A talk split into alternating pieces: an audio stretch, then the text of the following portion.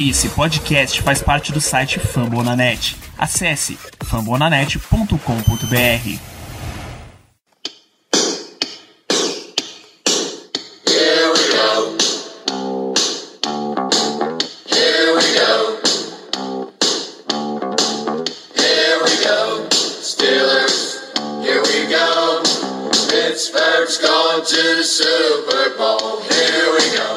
Muito bem, pessoal, estamos começando mais uma edição do Black Yellow Brasil Podcast, episódio de número 192 desse seu programa sobre o Pittsburgh Steelers para todo o Brasil, direto de fambonanet.com.br, do Spotify, iTunes, do Deezer, da Amazon Music ou do seu acendedor de faíscas que alguém resolveu usar lá em Pittsburgh. Eu sou Danilo Batista, seu host, é, tentando dar uma faísca de esperança de volta para você, torcedor. Voltamos a falar de vitória nesse podcast e, claro, vamos comentar aqui o que aconteceu, ou o que de melhor e pior aconteceu Pittsburgh Steelers 28, Indianapolis Colts 24, jogo da semana 16, título de divisão. Aconteceu tanta coisa aí nesse fim de semana que a gente tem muito para comentar e, obviamente, eu não tô sozinho. Tem a presença de Germano, Dwayne Haskins Coutinho. Muito boa noite, Germano. Boa noite, Danilo. Bom dia, boa tarde, boa noite a todos os ouvintes. Primeiramente, gostaria de deixar claro que, apesar do meu nome, eu não sou a favor de Dwayne Haskins nos Steelers. Então, é, é melhor tirar logo esse, esse cavalinho da chuva, porque eu acho que não vai rolar e não deveria rolar, na minha opinião. Mas, enfim, é uma vitória muito bem-vinda, uma vitória sofrida. O primeiro tempo foi, para variar, horrível do ataque. A gente não conseguia produzir absolutamente nada. Inclusive, eu é, cheguei a pensar que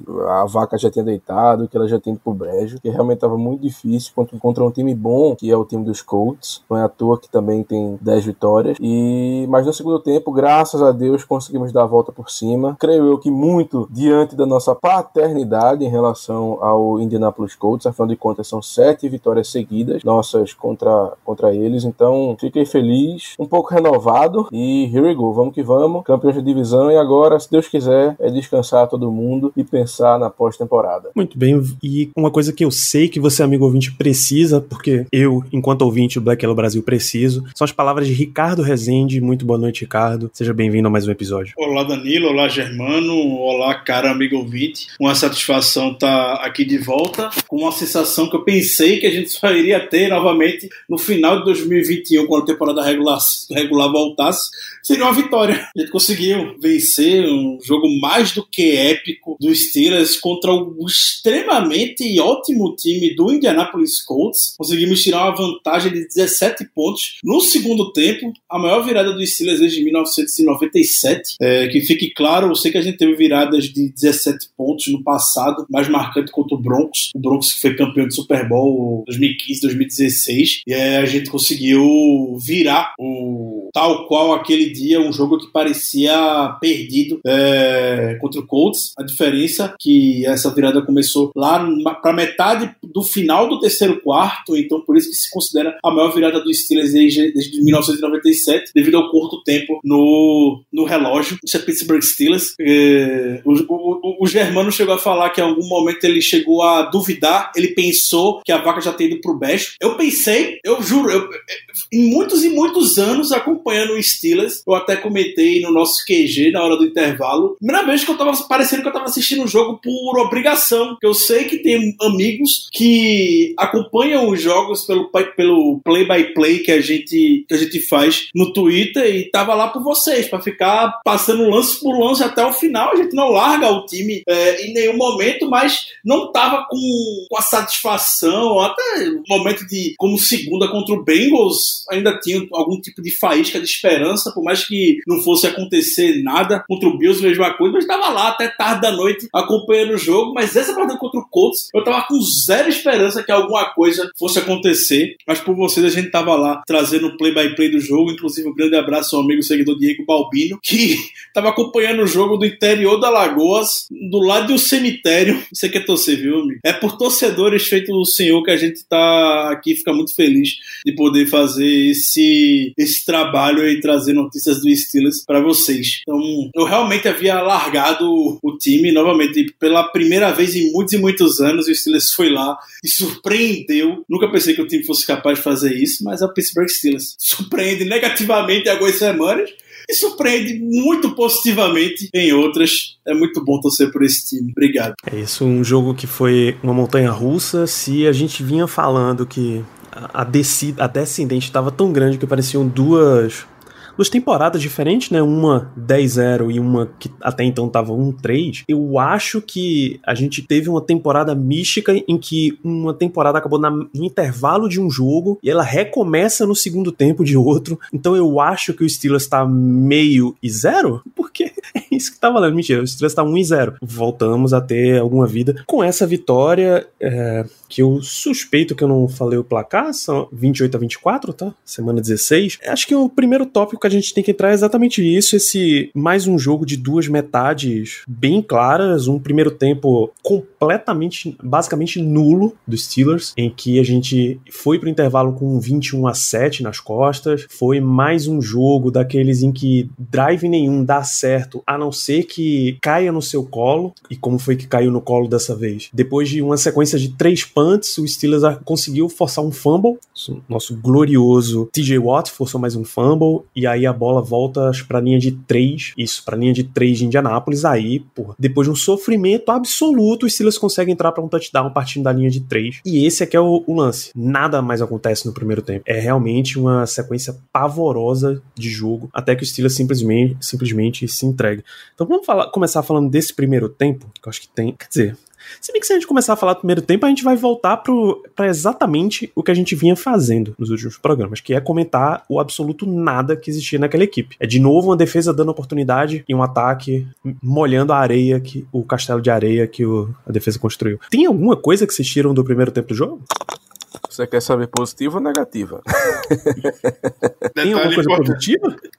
Rapaz, positivo é difícil. Positiva. Muito difícil, muito difícil. É, assim, tirando o TJ Watt, né, que é o concurso, não tem nenhum que você discutir. Um cara que teve, que gerou um fumble, um sack fumble, que basicamente nos proporcionou sete pontos. Afinal de contas, o ataque não iria conseguir anotar um touchdown se não tivesse começado já na linha de basicamente cinco jardas, como foi o caso. Então, tirando o desempenho do TJ Watt e, assim, a defesa como um todo, eu não diria que eles fizeram um mau trabalho, não. Realmente, cederam 21 pontos, foi muita coisa, mas diante da quantidade de vezes que eles tiveram que entrar em campo, diante da, da inoperância do ataque, eu também não posso, não posso culpar a defesa, culpar muito a defesa, melhor dizendo, pelo, pelo desempenho primeiro tempo, não. Então, acho que de positivo é apenas isso. Realmente é muito difícil a gente falar qualquer coisa diante daquele primeiro tempo horrível que a gente teve. É, fora a jogada que era necessária do TJ Watt, a gente conversou na semana passada, Danilo, que o TJ Watt precisa, precisava de uma signature play para poder consolidar talvez o prêmio de Defensive Play of the Year, tava sentindo falta e a gente não tava nem cobrando isso dele,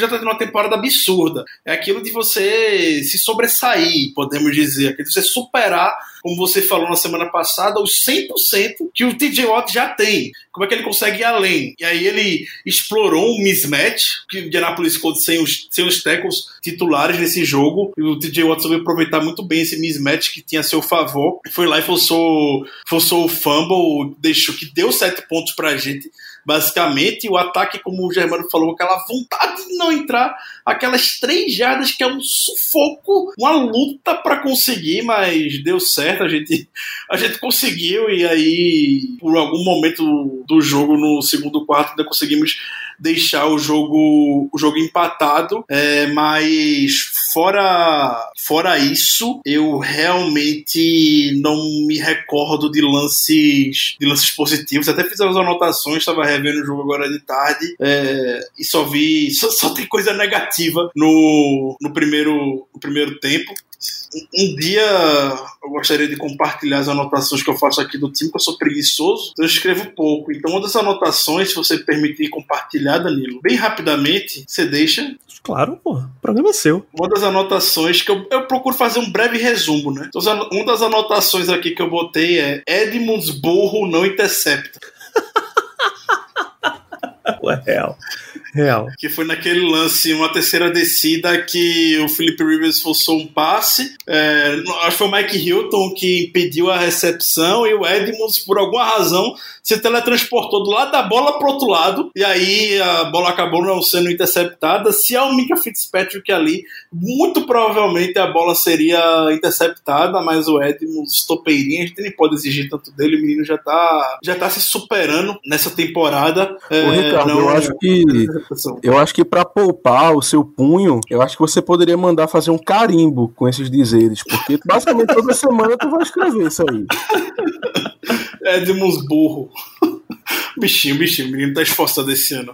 Não vamos soltar a corneta nele, não. O menino tá bom. Já até saiu do zero, rapaz. É, pois é, teve um jogo de duas interceptações essa temporada. Meu Deus do céu, o que é esse 2020 na NFL? Eu até abri aqui o Pro Football Reference, ele é muito gentil em nos liberar ou a descrição de jogada a jogada ou drive por drive, tipo aonde começou, quantas jogadas teve, quantas jardas no geral terminou. E aí pela soma aqui do primeiro tempo, o primeiro tempo de um jogo de futebol americano tem 30 minutos, certo? Não tem tempo perdido com bola bola parada como é o, o nosso futebol, né? Ah, quando você somar um e o outro vai dar 30 minutos. O Steelers teve 11 minutos e 43 segundos do primeiro tempo de posse. Um terço, um pouquinho acima de um terço, isso deve estar uns 35%, vai. Isso é ridiculamente baixo para um jogo entre um time com 11 vitórias e um time com 10, que devia ser muito mais aproximado, devia ser um jogo muito parelho. Meu Deus do céu, isso é ridiculamente baixo. E não é como se o ataque ele anotasse pontos assim rapidamente, né? Não é como se a gente é, tivesse a pou- pouca posse de bola por uma questão de eficiência. A gente tinha pouca posse de bola porque o ataque não andava. Essa é a situação. É isso, mano. É, três jogadas, zero jardas punch, seis jogadas, 22 jardas punch, seis jogadas para dar 22 jardas. Três jogadas, quatro jardas e punch, três jogadas, três jardas e touchdown, isso é depois do fumble, três jogadas, zero jardas punch, mais sete jogadas, 28 jardas e punch, três jogadas, 41 jardas, final do primeiro tempo. Que esse, inclusive, é, f- né, né, um- ah, o primeiro tempo esquisitíssimo, o Steelers tinha toda, foi parando o Colts, tinha toda a chance ali de parar o relógio. Tony Romo tava gritando na cabine, Jim Nantz tava gritando na cabine, bicho, podia pedir um timeout aqui, né? Três tempos, três tempos, três tempos, e Mike Tomlin não pediu nenhum pro 50. Tinha mais de um minuto no relógio. Tinha? E tinha. três tempos, três tempos. Meu Deus do céu, Mike Tomlin. Eu quero muito xingar Mike Tomlin por conta disso, quero muito. O primeiro tempo que ele veio pedir, só tinha, já tinha 22 segundos no relógio. 22, pô. Que tipo de mensagem você passa pro seu time? Ali eu, ali eu larguei. Quando eu falei que eu larguei, eu larguei ali também. Que tipo de mensagem você passa? Eu sei que ninguém confia nesse ataque. Eu sei que a, a crença ali tava difícil. Mas pelo amor de Deus, você tem que dar, fazer alguma coisa pra mostrar pro seu time. Você ainda tá no jogo. Aquilo ali pra mim é uma mensagem. A gente até falou na hora. O Steelers largou a temporada. O Steelers não, tem, não, não vê jeito mais de voltar. Tá, tá no fundo do buraco nesse jogo e já aceitou. Não tem outra explicação diante disso. É incrível. Não tem. Eu achei até o, o ponto aqui, ó. O Colts pega a bola com 1,48 no relógio na sua linha de 19. E Hines corre pelo meio para 5 jardas. Ali eles começaram a dizer, porra, pede um tempo aqui. O próximo snap sai com 1,23. Não tinha conseguido a primeira descida. O próximo snap é com 1,23. O Rumo até explicou, não, porque o Rivers fez que ia chamar rápido.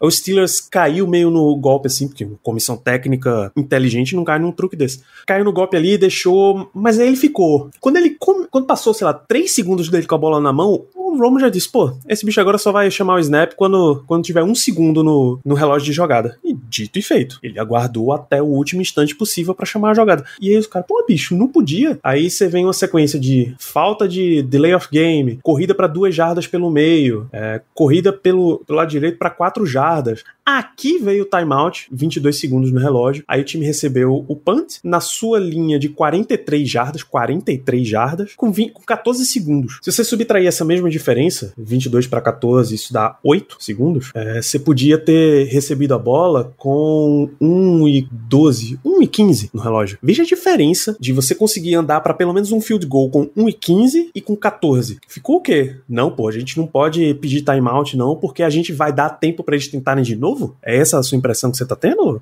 E aí, bicho, a resposta é essa que o Ricardo deu. Parecia que acabou a temporada ali não precisa mais fazer mais nada porque não tem mais o que fazer. Vamos só levar esse jogo até o fim e tal.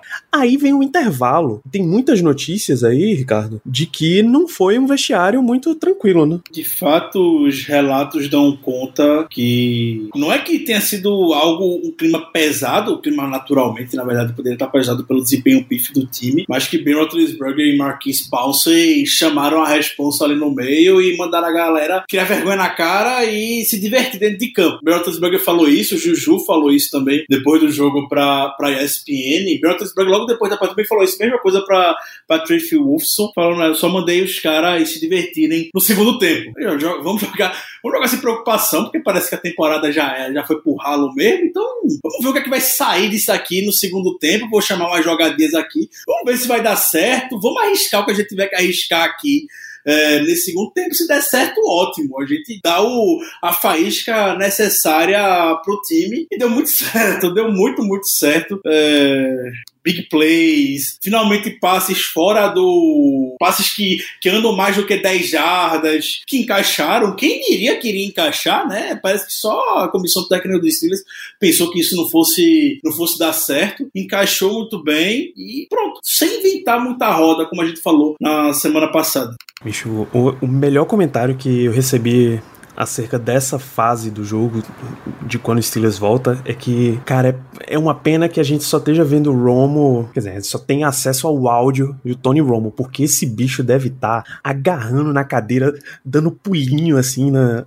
na cabine, porque ele deve estar muito feliz, porque ele passou, de quando você assiste um jogo com os comentários de Tony, Tony Romo, na verdade, qualquer transmissão que se preze na, na, NFL, ela começa com, no comecinho ela tem um quadro ali, ou apresentando as unidades, ou ela vai dar os segredos da vitória, o que é que tal time precisa fazer para andar. E Tony Romo, ele chama o Romo Report, ele divide um quando o primeiro time tá no ataque, ele mostra o ataque e a outra defesa, depois, na campanha seguinte, ele vira. E o ataque do, do Steelers ah, eles vão ser físicos. Mas ele parou para acrescentar, não, eu preciso acrescentar aqui que tem que começar a jogar um pouquinho mais, mais fundo também. Senão, você não vai conseguir. Você precisa reajustar o seu jogo, começa a fazer umas coisas diferentes, começa a jogar mais bola funda, tenta puxar algum jogo corrido você muda a mentalidade da outra defesa. Quando eles tentarem ajustar para o seu ajuste, você volta porque você está acostumado a fazer. E aí você tem menos chances disso, disso rolar. Então ele passou, bicho, o primeiro tempo inteiro, metade do segundo tempo, falando até que entrou aquela bola para pra Deontay Johnson. Aí ó, tá vendo o que eu tô falando? Agora preste atenção. Começa a abrir mais o jogo. Daqui a pouco, aquele passezinho curto vai entrar. Dito e feito, rota cruzada curta com Eric Ibron e ele consegue um avanço enorme porque a defesa do Colts já estava posicionada mais atrás, tentando cuidar da bola longa. Então, o jogo virou completamente. Germano, a quem você tem muita, muita pergunta sobre quem é que orquestrou essa mudança? Se é Mike Tomlin, se é Matt Canada, se é Big Ben, obviamente ninguém espera que seja Randy Fitner. Na sua opinião, quem é que é o, o maestro disso daí? Rapaz, de acordo com, com as informações que a gente tem acesso, de que o Big Ben, de que o Marquis Pounce fizeram é, uma espécie de discurso no vestiário, digamos assim, no intervalo, eu só posso crer que tenha sido obra do Big Ben, porque é, no, no, início do jogo, do primeiro, no primeiro tempo, ele realmente não estava tentando muitos passes longos, ele estava tentando mais aquele dink and dunk que a gente está acostumado, aquela coisa, poxa, não, tem, olha, não tem uma jogada que personifique mais os Steelers desse, nesses últimos três jogos, uns quatro jogos, uh, contando com o jogo contra os Ravens, do que é, eu não vou lembrar agora em que momento do jogo foi, eu sei que foi no primeiro tempo, mas era, sei lá, uma terceira para 18 jardas, uma coisa assim, 12 jardas, uma coisa assim, e a gente lançou um passe na linha de scrimmage para o Deontay Johnson basicamente se virar a, aquela jogada é o retrato do ataque dos Steelers, o, o, como ele vinha atuando. É ridículo, é simplesmente ridículo. Você não pode esperar que uma terceira para mais de 10 jardas que você lance um passe na linha de scrimmage e o cara vai conseguir. É possível que ele consiga? Claro que é, mas a chance é mínima, é muito difícil. Então, assim, aquilo era o ataque dos Steelers, era um ataque de passes rápidos, do Ben se livrando da bola o quanto antes e seja o que Deus quiser. E não tava dando certo. Então, a partir do momento como, que, que ele começou a lançar bolas longas, realmente a defesa abriu. Então, creio eu que, diante diante desse discurso tenha sido a ideia do Big Ben mesmo. Ele tenha conversado ali com o pessoal do ataque, com os wide receivers, e tenha dito: vamos se divertir, o jogo já tá perdido mesmo, vamos tentar. E começou a lançar as bolas, deu certo, e graças a Deus a gente, a gente saiu com a vitória. E isso mostra também que o braço do Big Ben tá bem, né? Porque assim, querendo ou não, é sempre uma preocupação nossa, depois da cirurgia do, da temporada passada, é que o braço dele talvez não fosse a mesma coisa. Mas pelo menos nessas bolas um pouco mais longas, digamos assim, nesse jogo ele conseguiu, então isso aí nos deixa mais um pouco porque muita gente tava achando, inclusive até mesmo eu, que é, um dos motivos de, dessa abundância de passe curto seria pelo fato do braço do Big Ben não ser mais o mesmo, dele não conseguir mais ter a precisão de antigamente nos passes longos. Então, eu acho que ele calou alguns críticos quanto a isso nesse jogo. Não foram, vamos dizer assim, passes absurdamente longos, mas deram demais pro gasto. Então, se ele continuar assim, se o nosso ataque continuar desempenhando feito ele desempenhou no segundo tempo, creio eu que as nossas chances na pós-temporada aumentam exponencialmente. E esse ponto vai ser o, o grande alvo de perguntas do podcast, o que o pessoal mais quer que seja discorrido hoje, provavelmente. Tá surgindo muita história já na, agora de tarde pelas redes sociais, ou algumas entrevistas de jogadores do Steelers, o Eric Ibram falou ontem, ah, Big Ben tava desenhando as jogadas ontem no segundo tempo e tudo mais. Eu creio que não há dúvidas com relação a isso, que a participação do Randy Fitner no, no segundo tempo foi baixa, foi mínima. É, ben, Big Ben, ao contrário, se fosse Todd Haley, não, não vai expor seu grande amigo de longa data. É importante lembrar que o Randy Fitner trabalha com o Big Ben há 14 anos já, basicamente. O Big Ben não. Foi, Brent Fitner é o quarterback coach que o Big Ben mais teve junto, então os dois eles são próximos, os dois são amigos. O Big Ben não vai jogar, como os americanos falam, o Randy Fitch embaixo do ônibus. Ao contrário, Todd Haley, que era um bosta para Big Ben e fez o que quis, pintou e bordou em cima do, do Todd Haley. E, e dito isto, no, no final do jogo ontem, na entrevista, após após o jogo, o Ben Roethlisberger ele falou dois nomes curiosos que se envolveram no segundo tempo. Um que a gente já meio que espera e o outro bem, bem curioso mesmo, bem surpresa, ou não tanto surpresa assim, porque é a segunda vez que a gente ouve falar do envolvimento dele no meio do jogo. O primeiro é o Matt Canada e os relatos de jornalistas que estavam no Heinz Field no, no jogo dão conta que Matt Field estava muito mais comunicativo no segundo tempo do que no primeiro, estava muito mais próximo da sideline no segundo tempo do que no primeiro, obviamente conversando, tendo envolvimento muito maior, provavelmente no, no plano de jogo, nosso QB coach Matt Canada, e o outro é o, o, que o Big Ben citou, isso não foi fonte nem nada, foi o próprio Big Ben que falou, o Josh Dobbs, o quarterback número 3 da equipe. O Big Ben já tinha falado que o Josh Dobbs no jogo contra o Browns nessa temporada, no, na primeira partida, chamou o touchdown, que foi do James Washington, algo que o Josh Dobbs identificou durante o jogo. E o Josh Dobbs também deu uma contribuição, segundo o Bertelsberger, para o segundo tempo de ontem. É, só curiosidade mesmo para ver o peso que o Dobbs tem é, para o Big Ben. É uma opinião que ele leva bastante em, em consideração. Josh Dobbs pode não ser, de fato, o cara técnico dos melhores do mundo, mas em termos de, de jogo, é um cara bastante inteligente. E eu acredito que ele deve ter diagnosticado muito bem é, alguns mismatches. Foi o que a gente aproveitou. A gente viu o Claypool numa campanha só com passes pro Claypool e provavelmente o Dobbs pode ter diagnosticado o, esse mismatch, estava meio to man, é, era um contra um e o Claypool tinha vantagem física talvez muito maior do que parecia vendo, vendo o jogo ao vivo pro Big Ben ou até algum coordenador ofensivo, enfim. O Josh Dobbs fala a língua do Big Ben, querendo ou não, jogador para jogador, é, então é um nome bem fato bem curioso sobre a partida de ontem que não está repercutindo muito. Inclusive, eu defendo o fato do Joshua Dobbs ser o quarterback número 2. E eu vou explicar o porquê. Eu acredito que, é, caso o Big Ben tenha uma lesão ou precise sair do jogo por alguma, por alguma razão, eu prefiro muito mais o Joshua Dobbs em campo do que o Mason Rudolph. Até pela questão de que o Joshua Dobbs tem o jogo terrestre no arsenal dele, coisa que o Mason Rudolph não tem. Então, é uma coisa que eu já venho pensando há um certo tempo, ainda mais com outras equipes se utilizando de coisas parecidas, até mesmo como o Indianapolis Colts, que tem o Philip Rivers como quarterback número um titular, mas ainda assim eles utilizam o, o, o Brissett como um gadget player, vamos dizer assim, para alguns lances específicos. O maior exemplo, claro, é o Taysom Hill lá em, em New Orleans, mas aí é, é uma coisa que foge à regra. Taysom Hill realmente é extremamente utilizado, mas, enfim, é, só queria deixar, deixar registrado que realmente eu defendo o Joshua Dobbs como quarterback número 2, até mesmo por essas situações. Eu, eu creio que ele traz algo diferente pro time, que é a possibilidade de um jogo terrestre do quarterback. Aliás, Ricardo falou de,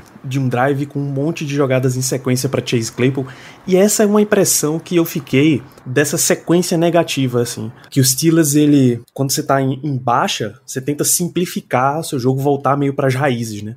Aí os Steelers tentavam uma, uma, parada, sei lá, tentavam um passe pra Deontay Johnson. Porra, o primeiro deu certo, o segundo não deu. Puta, Deontay Johnson, risca aqui, porque não dá não. Deixa eu ver Claypool. Aí tentava uma pra Claypool, pô, não deu certo. Risca, também não tá dando. Juju, não vai rolar também. Uma corrida no. Puta, Ben Snell não dá agora. E aí o time de repente se via, puta, gastamos todas as opções e agora o que é que a gente faz? Sabe, desesperado para fazer alguma coisa dar certo. Quando essa coisa finalmente deu certo, que foi esse passe longo, aí soltou e o time conseguiu voltar a observar Tipo, é quase o mergulhador que botou a, a ponta da cabeça assim para fora da água. Os olhos estão para fora, pelo menos ele, ok, eu consigo ver alguma coisa, vamos começar a trabalhar aqui para poder sair de dentro desse, dessa lama, dessa poça, tá? Desse poço, na verdade, né? É que o Silas bateu no fundo do poço. E aí vocês têm. Eu ia perguntar se vocês têm expectativa para que continue esse modelo que a gente tá aí com o coordenador ofensivo Big Ben, com Matt Kennedy, que o Thiago N, Léo Bila e Thiago Fernandes, entre outros, estão perguntando, mas é o caso de que se não for desse jeito, o Silas nem vai andar, então não tem, não tem nem o que discutir nesse caso, vai ter que ser isso mesmo. O que os ouvintes perguntam aqui, é, Doce Antifa, Mário Anderson, ser vegetariano, J. Júnior, muitas dúvidas acerca da semana 17, se o Silas deve usar os titulares ou não. Aí a gente cabe até falar um pouquinho de, de cenário de playoff. Depois a gente até pode voltar para a situação do time mesmo. É, o Steelers está entre as seeds 2 e 3, tudo depende do que vai acontecer com o Bills nessa e na próxima semana, e com o Steelers, claro. Se ele quiser a seed 2, ele tem que ganhar do Browns e aí torcer para que o Bills perca as duas. Se eles empatarem com a mesma campanha, Buffalo tem o desempate por confronto direto. Vocês poupam o time na semana 17? Alguém acha que não vai rolar isso, que o Steelers vai vir com força máxima tentando essa seed 2 depois de que foi essa temporada inteira? Germano?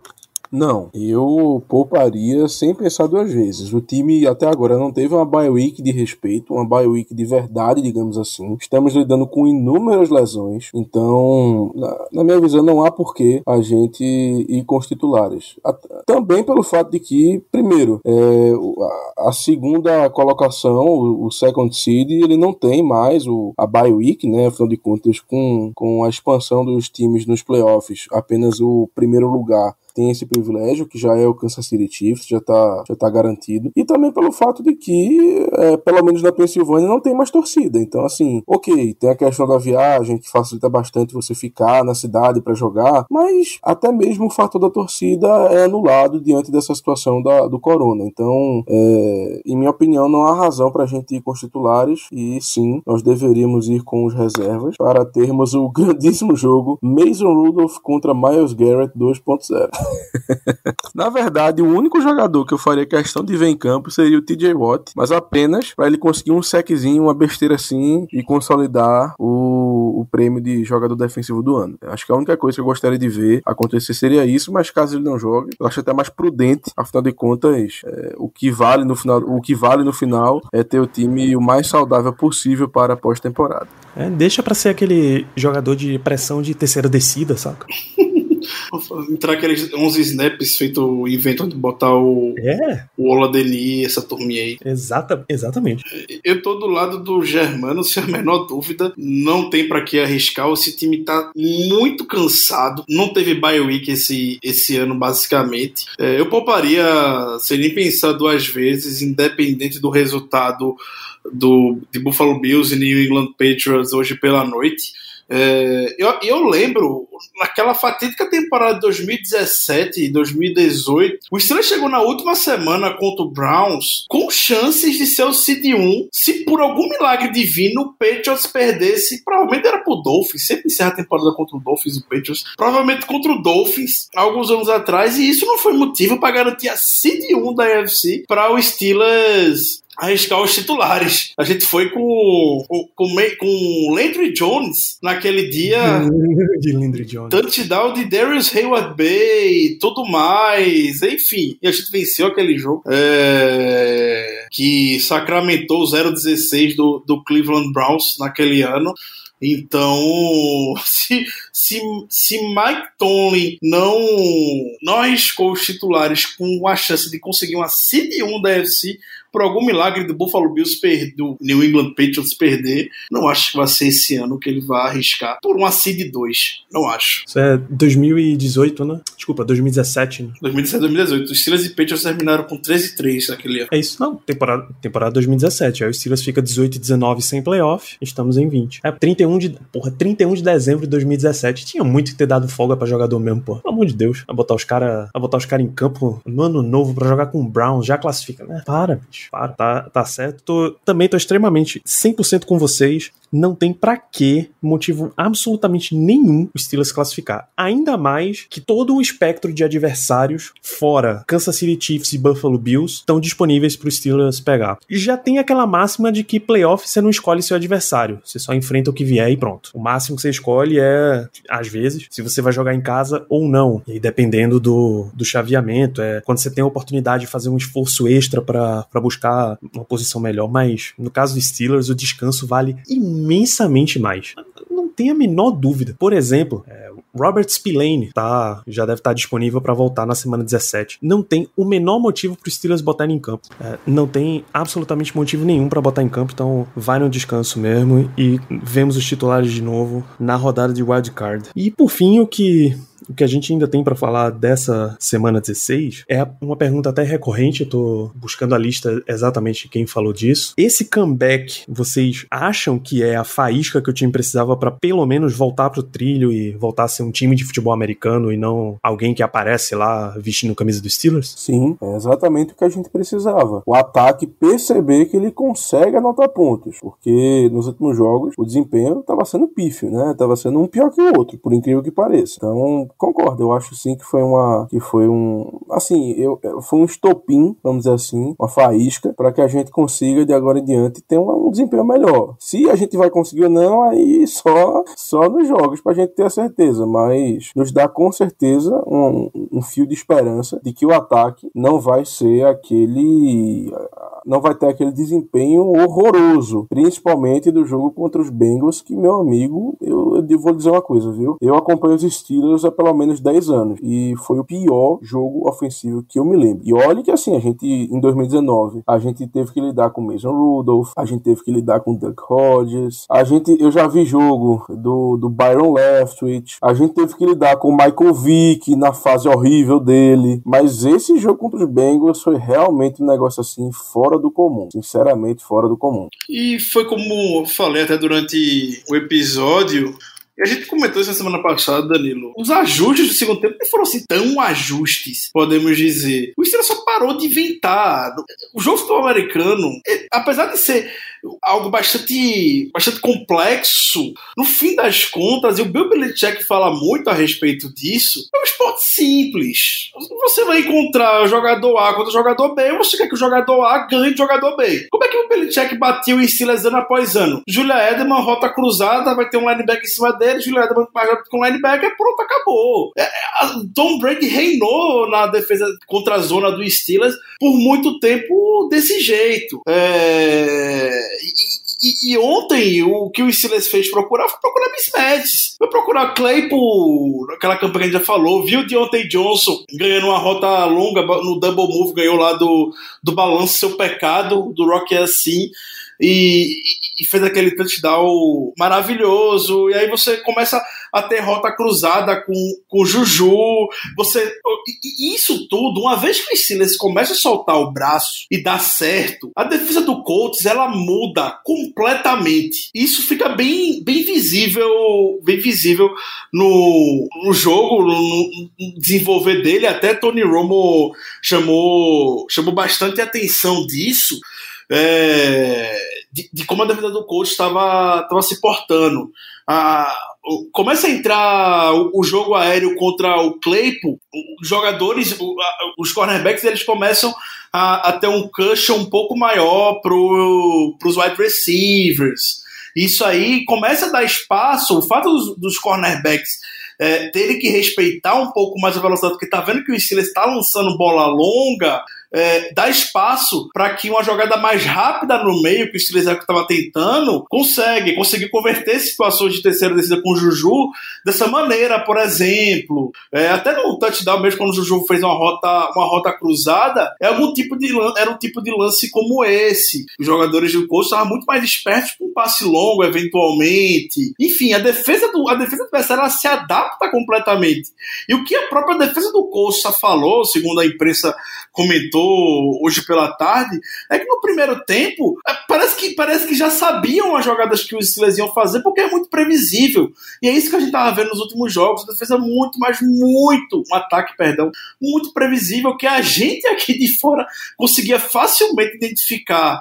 E uma vez que trouxe essa, uh, o grande componente de um passe intermediário para um passe longo, a defesa já tem que se ajustar completamente e isso abre muito mais o, o playbook do ofensivo do Steelers. O estilo do jogo do Steelers pode começar a entrar e foi assim que a gente viu na, na, na temporada. Isso não foi um jogo que o jogo terrestre entrou. O Steelers ganhou essa partida com o jogo terrestre pífio, com menos de 20 jardas terrestres, com Big Ben lançando 49 passes, do mesmo jeito que foi as derrotas para Bengals, para Bills, para o Washington Football Team, e que igual foram as vitórias, com o Big Ben lançando 50 passes e 55 passes. Nesse jogo foram 49. A única diferença foi que o Steelers começou a soltar o braço.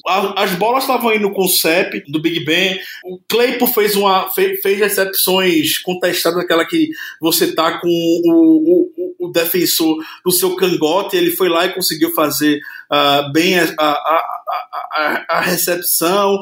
É, o Deontay Johnson sempre livre, o Deontay Johnson é muito liso, consegue é, encontrar o espaço. Juju é, ali saindo no slot, com rodas cruzando pelo meio da defesa, atacando a zona do Colts. Enfim, não é nada que a gente não tenha visto no, nessa temporada. Foi assim que a gente conseguiu 11 vitórias, foi assim que a gente venceu adversários, adversários que vão estão indo para os playoffs, como o Browns, o Titans, o Ravens, e virou a partida contra o Colts. Então, não teve, não teve nada de fora do comum, nada fora da, da caixinha que o Steelers não, não tenha feito essa temporada. Só o fato de você lançar a bola, e, e o Germano falou muito bem esse lance do Deontay Johnson. Foi um dos lances que eu anotei aqui de lances negativos, porque era uma terceira, também não lembro agora se era terceira para 10, para 12. O Germano falou no lance negativo. A bola chega pro Deontay Johnson atrás da linha de scrimmage. Como é que você vai conseguir um first down nesse sentido? Não vai dar. É, então, você arriscar e conseguir ter essas jogadas mais longas é a maneira como o time teve ritmo na temporada também e tudo mais. Momentos até, a gente até falou. É, é um estilo de jogo muito arriscado, porque você é, você está sujeito a ter muito three and out ou você tem campanhas muito rápidas. A gente viu o Steelers ontem com dois touchdowns em menos de três minutos, ou três, menos de três minutos e meio. A, a CBS até destacou isso, porque foram campanhas extremamente velozes, porque o time conseguiu encontrar esse ritmo dentro de campo. Então, é, é era invenção que estavam fazendo nas últimas, nas últimas semanas. Randy Fitner claramente não sabe o que fazer. Randy Fitner não sabe identificar um padrão do jogo dos Steelers. Randy Fitner não sabe dar uma cara pro ataque dos Steelers. Então a gente vai estar sujeito ao que aconteceu nessas últimas semanas. A sequência de, de quatro jogos entre a, a, a pior na história dos Steelers.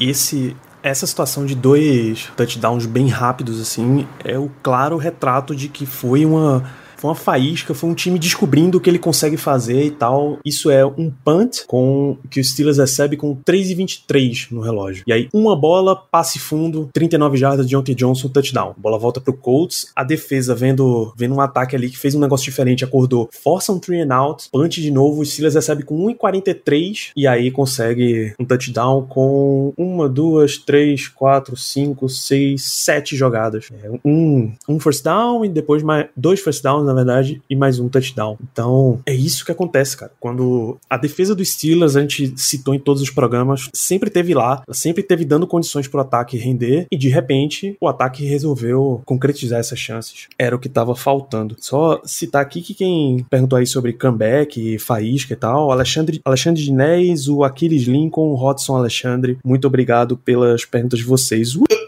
eu, acho que o Germano é do meu time nesse sentido, que eu sei que tem algumas pessoas que não, que não gostam de falar sobre isso. Mas eu sou fã do que a gente fala de momento. O momento da partida. Parece que o Steelers fez. ficou 24 a 14, nem, acho que nem tava, né? Teve um sec do Stephen Tweet é, que o time parece que acordou um pouco naquele, naquele momento. Não lembro se estava 24, tava 24 a 7, estava 24 a 14. Mas quando você tá com o momento do jogo, meu parece que o outro lado, o outro time entra em choque também. Eu fiquei chocado quando eu vi isso essa informação hoje. O Indianapolis Colts, quando estava ganhando de 24 a 7, ó, o Colts estava ganhando de 24 a 7 ainda. Eu não vou ter 100% de certeza dessa informação, não, se está certo, mas a sensação que passa foi até essa também. Mas quando o jogo estava 24 a 7, o Colts só correu duas vezes no jogo. E o jogo terrestre do Colts estava encaixando. É bizarro isso. Como o Colts, quando o momento do jogo virou, o Colts entrou em desespero, parece. A comissão técnica do Colts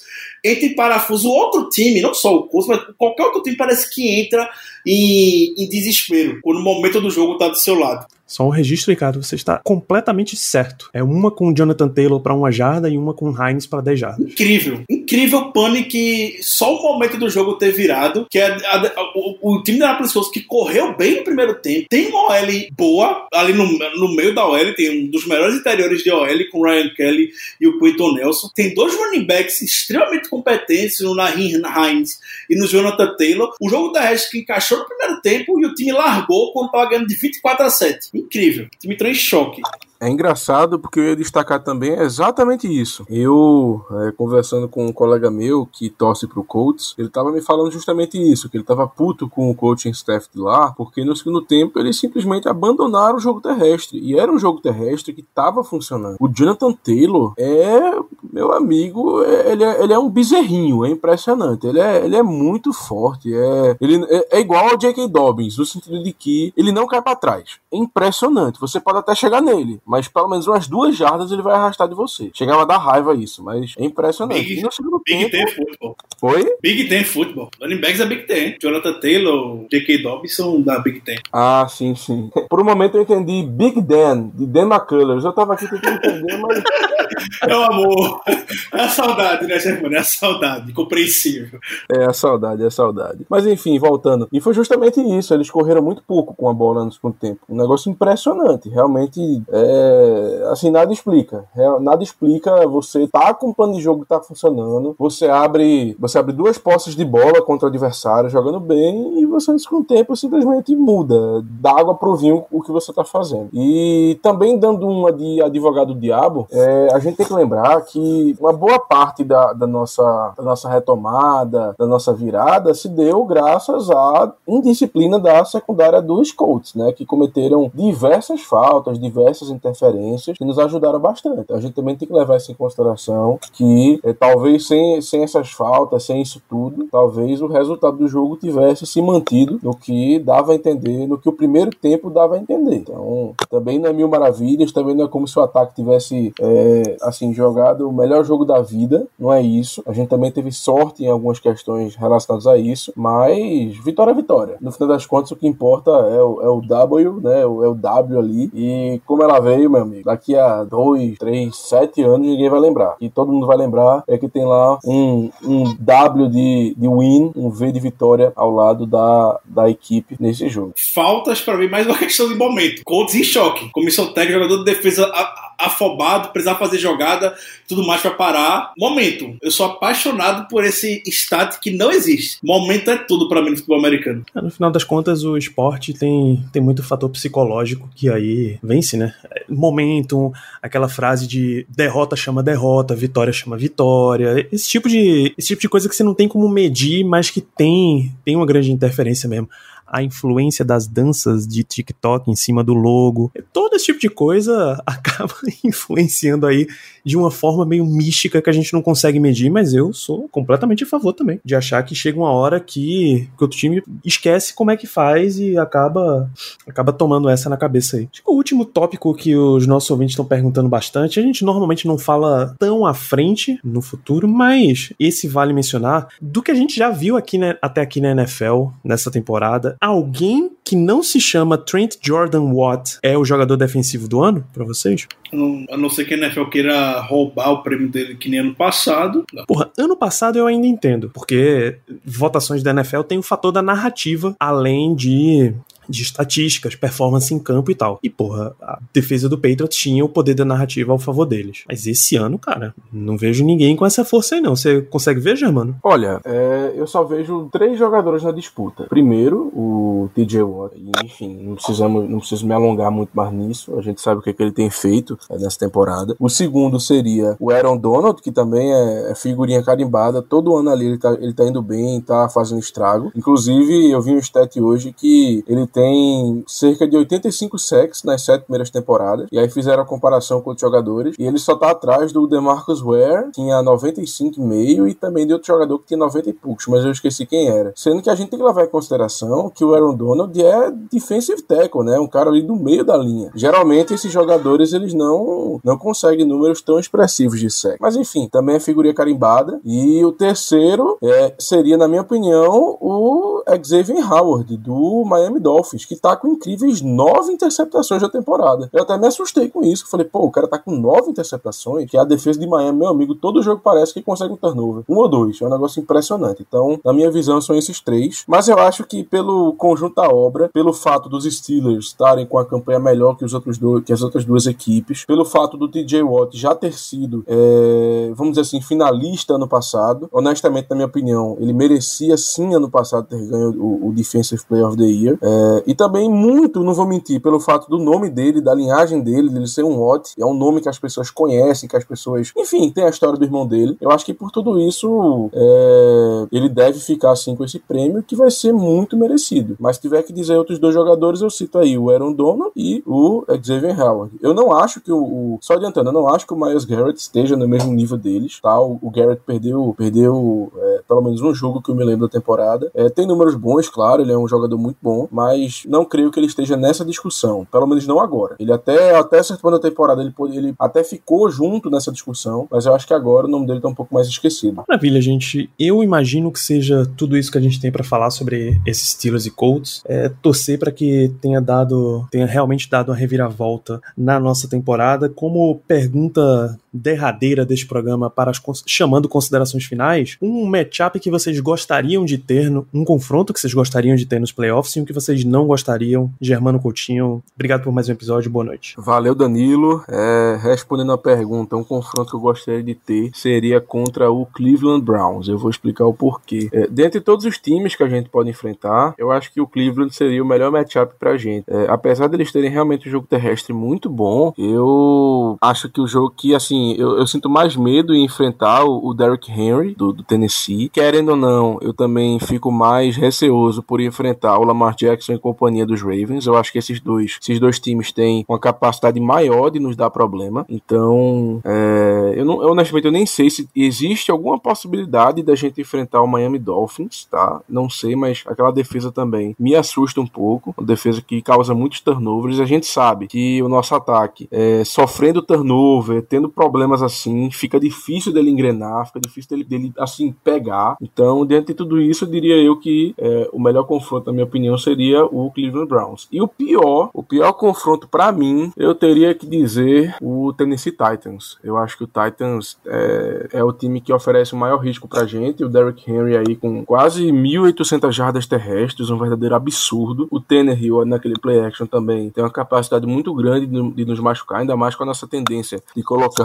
os linebackers para marcar é, wide receiver. Então, eu acho que o pior matchup pra gente nesse momento seria justamente o, o Tennessee Titans, caso eles é, percam a, a, a, divisão dele. Então, seria basicamente isso. Maravilha. Ricardo Rezende, obrigado por mais um episódio. Quem é que você gostaria e quem você não gostaria de enfrentar nos playoffs? É uma pergunta complicada. Playoffs é, outra, é outro campeonato, basicamente. Tanta surpresa. Todo ano tem uma surpresa, na verdade, é, em algum jogo de playoff. Algum time que talvez a gente não espere muito, acabe indo longe.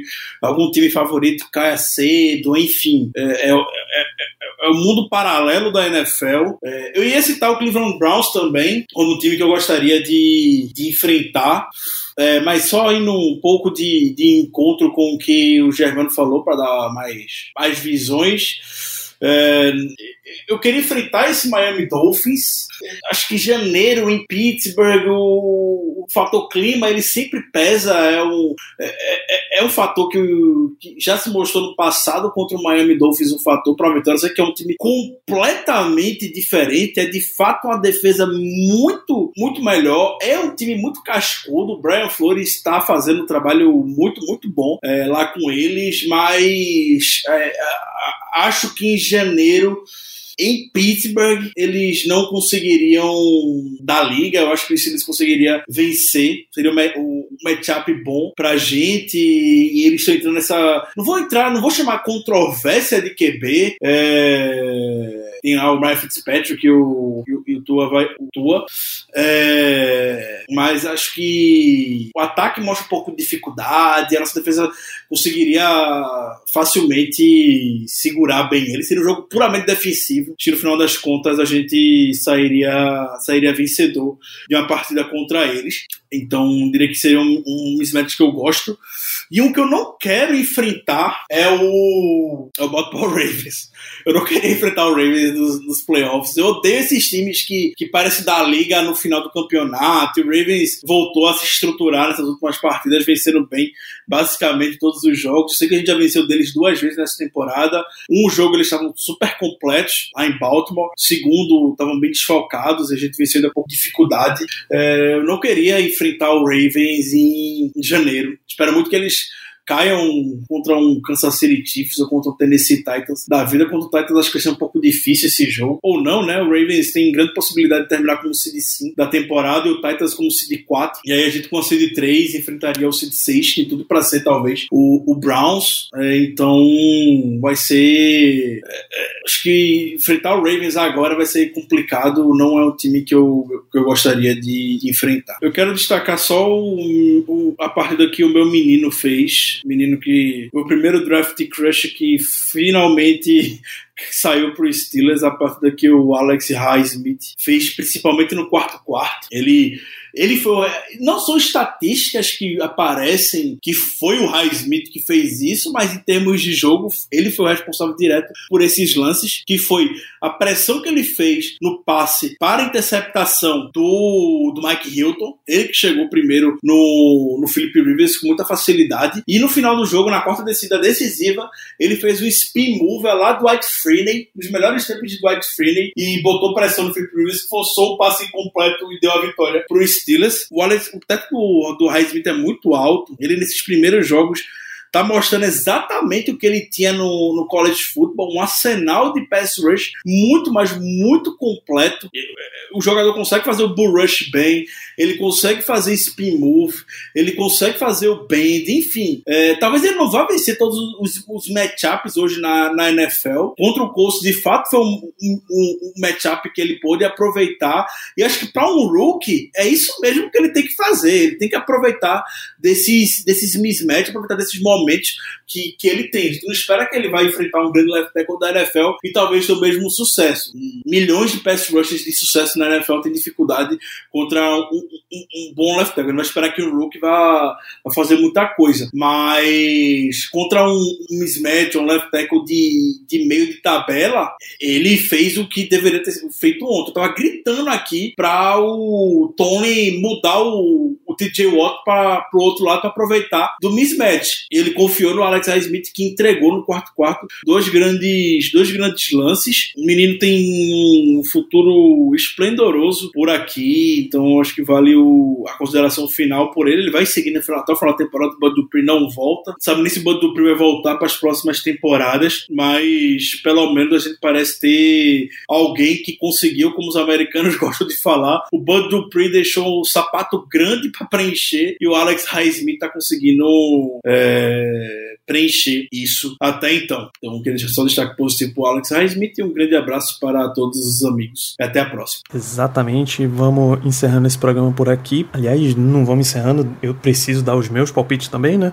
De quem a gente queria enfrentar. Eu vou ficar, cara. Eu queria enfrentar o, o Cleveland Browns também essa, esse abalo, esse time que tá se acostumando ainda ao cenário de janeiro, tomar esse batismo aí dessa nova, nessa nova geração de Browns. Seria uma perspectiva muito interessante para mim. É bem provável, inclusive, que o nosso confronto seja um confronto de EFC Norte. Nada mais, mais 2020 do que começar a pós-temporada na cozinha da, da EFC Norte, nessa, nessa analogia que Tommy entrou nessa temporada. E quem eu não queria enfrentar, eu acho que o Titans tem um, esse matchup do Derek Derrick Henry nesse momento é horrível pra gente. É horrível. E eu fico com Titans para não dizer que eu acho que o Steelers não aguenta outro confronto contra o Colts, mas um confronto com um time mais completo, assim, porque a gente frisou nesse episódio, eles foram sem os dois tackles titulares, né? Isso pesa muito no confronto, ainda mais contra esse front seven de Pittsburgh. Eu acho que eles com um time completinho dá muito mais trabalho do que o que a gente teve nessa partida. Mas o meu palpite vai ficar aqui com o Tennessee Titans. Falar para você, amigo ouvinte. Na semana passada a gente não teve um episódio episódio pré-jogo de Colts, porque a gente já gravou o pós-jogo na terça, e aí a quarta já era. Quarta já entrou em modo Natal.